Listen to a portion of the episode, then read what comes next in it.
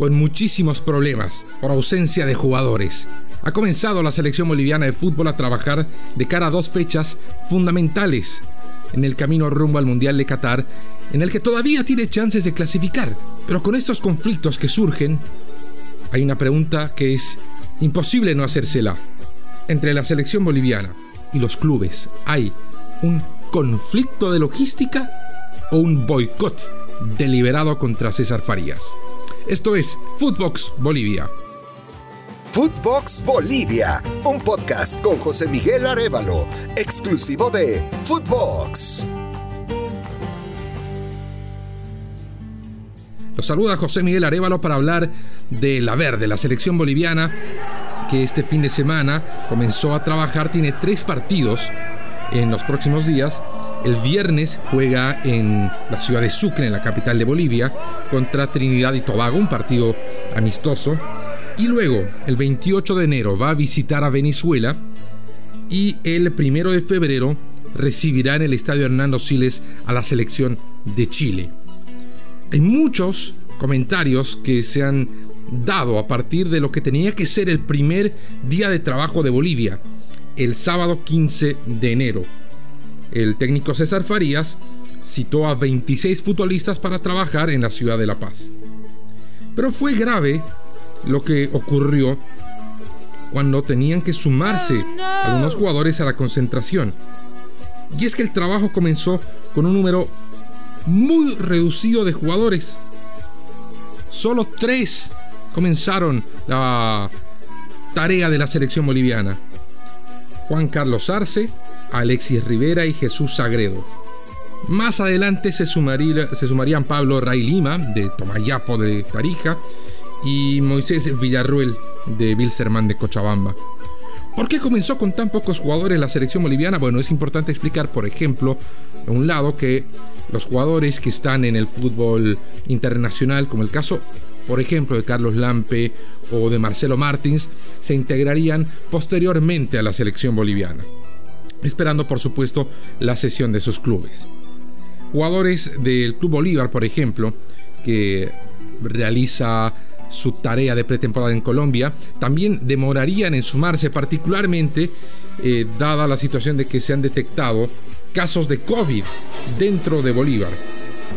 Y hay otros clubes que sorpresivamente les eh, prohibieron a sus jugadores integrar de manera anticipada el trabajo de la selección boliviana. Y es el caso de Strongest, que el mismo sábado, sobre el final de la tarde, cuando ya se suponía que debía estar comenzado el trabajo de la selección boliviana, ya eh, recibiendo a jugadores en el hotel de concentración, salió una nota desde el despacho de Ronald Crespo, el presidente interino, transitorio, temporal de Strongest, en el que solicitaba que Johan Gutiérrez, arquero, Adrián Jusino, defensor, Fernando Saucedo, mediocampista y Henry Vaca, eh, no se presentaran todavía al trabajo de la selección boliviana, argumentando que el técnico de Strongest, el argentino Cristian Díaz, había dispuesto que todavía tenía que trabajar con ellos. Bueno, Sucedió algo muy similar con jugadores de Always Ready, supuestamente a pedido de Pablo Godoy, el paraguayo entrenador de Always Ready. Pero de inmediato hubo un llamado de atención al cuerpo técnico de Always Ready y los jugadores convocados, bueno, pues eh, ese instante salieron corriendo a la concentración de Bolivia. Es importante mencionar que quien preside la Federación Boliviana de Fútbol, el señor eh, Fernando Costa, era presidente de Always Ready y quien preside ahora Always Ready es su hijo. Entonces, eh, es natural, es, era de esperarse de que desde la cabeza de la federación, ante la imposibilidad de la selección boliviana de trabajar, haya un severo llamado de atención para que liberen a los jugadores de Always Ready. Y pasó lo mismo en Strongest.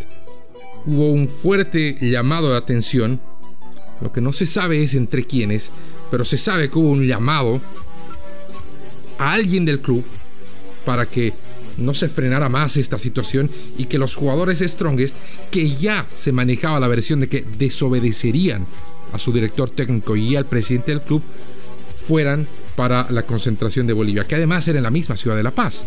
No necesitaban tomarse ningún avión. La misma noche del sábado eh, salieron comunicados, se emitieron eh, posturas y el propio club volvió sobre sus pasos y desde Strongest salió un comunicado que, aunque no estaban de acuerdo con la planificación, iban a ceder a sus jugadores para el trabajo de César Farías. La pregunta es, esta selección boliviana debía haber trabajado hace una semana, de acuerdo a lo planificado o anunciado al menos por César Farías. No hay, claramente, un estamento, repartición, un responsable en la Federación Boliviana de Fútbol que coordine ese trabajo. Es César Farías y parece que él tiene que hacer el lobby con los clubes. Que además, los clubes, o algunos de ellos al menos, ya no quieren que siga César Farías. Y esto eh, revela que hay muchas máscaras entre dirigentes de clubes y hasta en la Federación Boliviana de Fútbol. Máscaras que, dado que Bolivia todavía tiene chances de clasificar al Mundial, y además que el contrato de César Farías es eh, bastante difícil de romper, bueno, tienen que mostrar o proyectar apoyo, respaldo, felicidad y alegría, cuando por dentro están contando los días para que Farías deje la selección boliviana, indistinto del resultado. Lo que sí, esto está ocasionando un grave conflicto en la selección boliviana, porque al final se citan jugadores, el club les dice que no, se recurre a citar a otros, Luego el club dice que sí, aparecen los jugadores y bueno, es un caos. Cuando Bolivia, insisto, todavía tiene chances de llegar a la Copa del Mundo. Pero ese no ha sido el único problema que ha enfrentado eh, César Farías en los últimos días. Por supuesto, apareció el fantasma del COVID. Y es que en las últimas horas han habido jugadores que han sido citados a la selección boliviana ante la ausencia de estos jugadores Strongest, como les comentaba. César Farías ha tomado la determinación de añadir a la lista de convocados a César Menacho y a Carlos Sáñez de Wilstermann y a Daniel Vaca, que con 43 años ya no es arquero de Strongest, está buscando un equipo y César Farías, que lo tuvo cuando fue técnico del Tigre, lo convocó. Se manejaba mucho la posibilidad de que fuera la despedida del fútbol de Daniel Vaca en el partido del viernes contra Trinidad y Tobago. Una convocatoria muy controvertida de por sí, porque Daniel Vaca ha tenido partidos destacados pero también ha tenido errores graves y la edad no le favorece mucho. Además, su trayectoria en la selección boliviana ha sido eh, bastante superficial. No ha sido un arquero que ha marcado época, no ha sido un arquero que se ha adueñado del pórtico de la selección boliviana, ha sido un arquero más de los que ha tenido Bolivia en los últimos 10-15 años. Pero bueno, César Faría lo citó. Grave fue la sorpresa cuando empezaron a hacerse las pruebas PCR en los jugadores que se integraban a la selección boliviana. El primero en dar positivo fue Alexis Rivera, que fue de los tres que comenzaron la concentración. El segundo en dar positivo fue Bruno Miranda de Bolívar. El tercero en dar positivo fue precisamente Daniel Vaca. Estos tres jugadores, por supuesto, están aislados, no trabajan con el resto del grupo, al que sí ya se integró, por ejemplo, Marcelo Martins, ya está entrenando el goleador de las eliminatorias con la selección boliviana, pero sobre esas tres bajas se han tenido que recurrir a otros jugadores cuyas convocatorias también han sido controvertidas. Emerson Velázquez, Yesid Martínez y William Velasco, jugadores independientes, Independiente, campeón del fútbol boliviano, que prácticamente reciben su primera citación. ¿Cómo se está manejando el tema de la selección boliviana de fútbol? Bueno, en medio del desorden de siempre y sí, con bastante tiempo de antelación de cara a los partidos. Si será suficiente, si le bastará César Farías para armar un equipo competitivo, mostrar buenas cosas contra Trinidad y Tobago el viernes en Sucre y lograr una victoria en Venezuela y en La Paz contra Chile, bueno, solo lo sabremos al momento de los partidos. Es eh, válido mencionar que Este viernes solo podrán ingresar al Estadio Patria de Sucre personas que hayan sido debidamente inoculadas. La vacuna es un requisito indispensable para quienes quieran ver a la selección boliviana contra el combinado de Trinidad y Tobago que no traerá cosas interesantes, no traerá cosas novedosas. Es un equipo que no está en la ronda final de la CONCACAF que básicamente se está preparando para la próxima edición de la Copa Oro y para Bolivia va a ser importante probar algunas fichas de cara a los partidos claves. Y de esto vamos a profundizar en los próximos episodios de Footbox Bolivia. Pero la obligación de Bolivia, primero, es ganarle a Venezuela y fundamentalmente derrotar a Chile.